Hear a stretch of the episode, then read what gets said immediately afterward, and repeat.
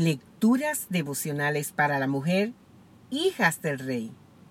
Cortesía del Departamento de Comunicaciones de la Iglesia Adventista de Gascue en la República Dominicana. En la voz de Noemí Arias. Hoy, miércoles 11 de diciembre. Dame sabiduría, Señor. Segunda parte. Leemos en el libro de Primera de Reyes, el capítulo 3, versículos 17 y 18. Y dijo una de ellas, Ah, Señor mío, yo y esta mujer morábamos en una misma casa, y yo di a luz estando con ella. Aconteció al tercer día después de yo dar a luz, que ésta dio a luz también. Y morábamos nosotras juntas, ninguno de fuera estaba en casa, sino nosotras dos en la casa. Del juicio de este joven rey pendía el futuro de tres vidas, pero su alcance sería extenso. Sentaría un precedente de justicia o de injusticia, de horror o de ternura.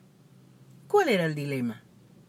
Y una noche el hijo de esta mujer murió porque ella se acostó sobre él y se levantó a medianoche y tomó a mi hijo de junto a mí, estando yo tu sierva durmiendo, y lo puso a su lado, y puso a mi lado su hijo muerto.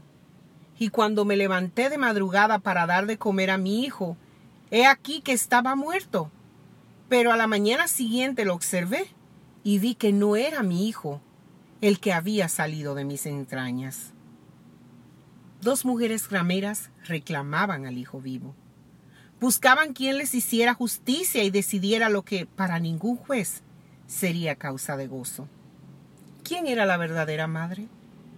El enigma perturbó a la corte y a cada oyente.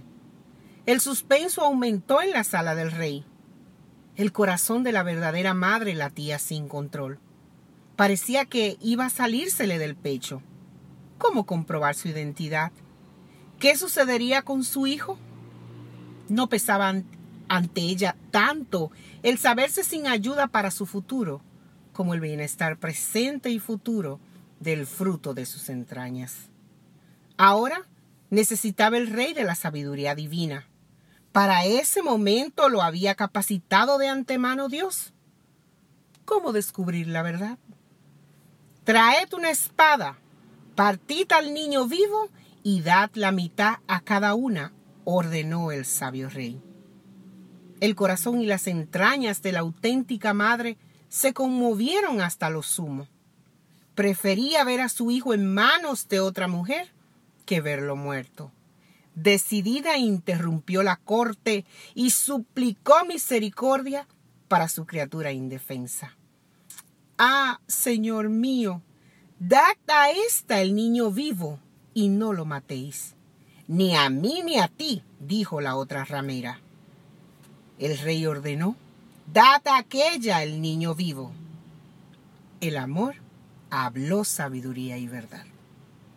Que Dios hoy te bendiga, mujer.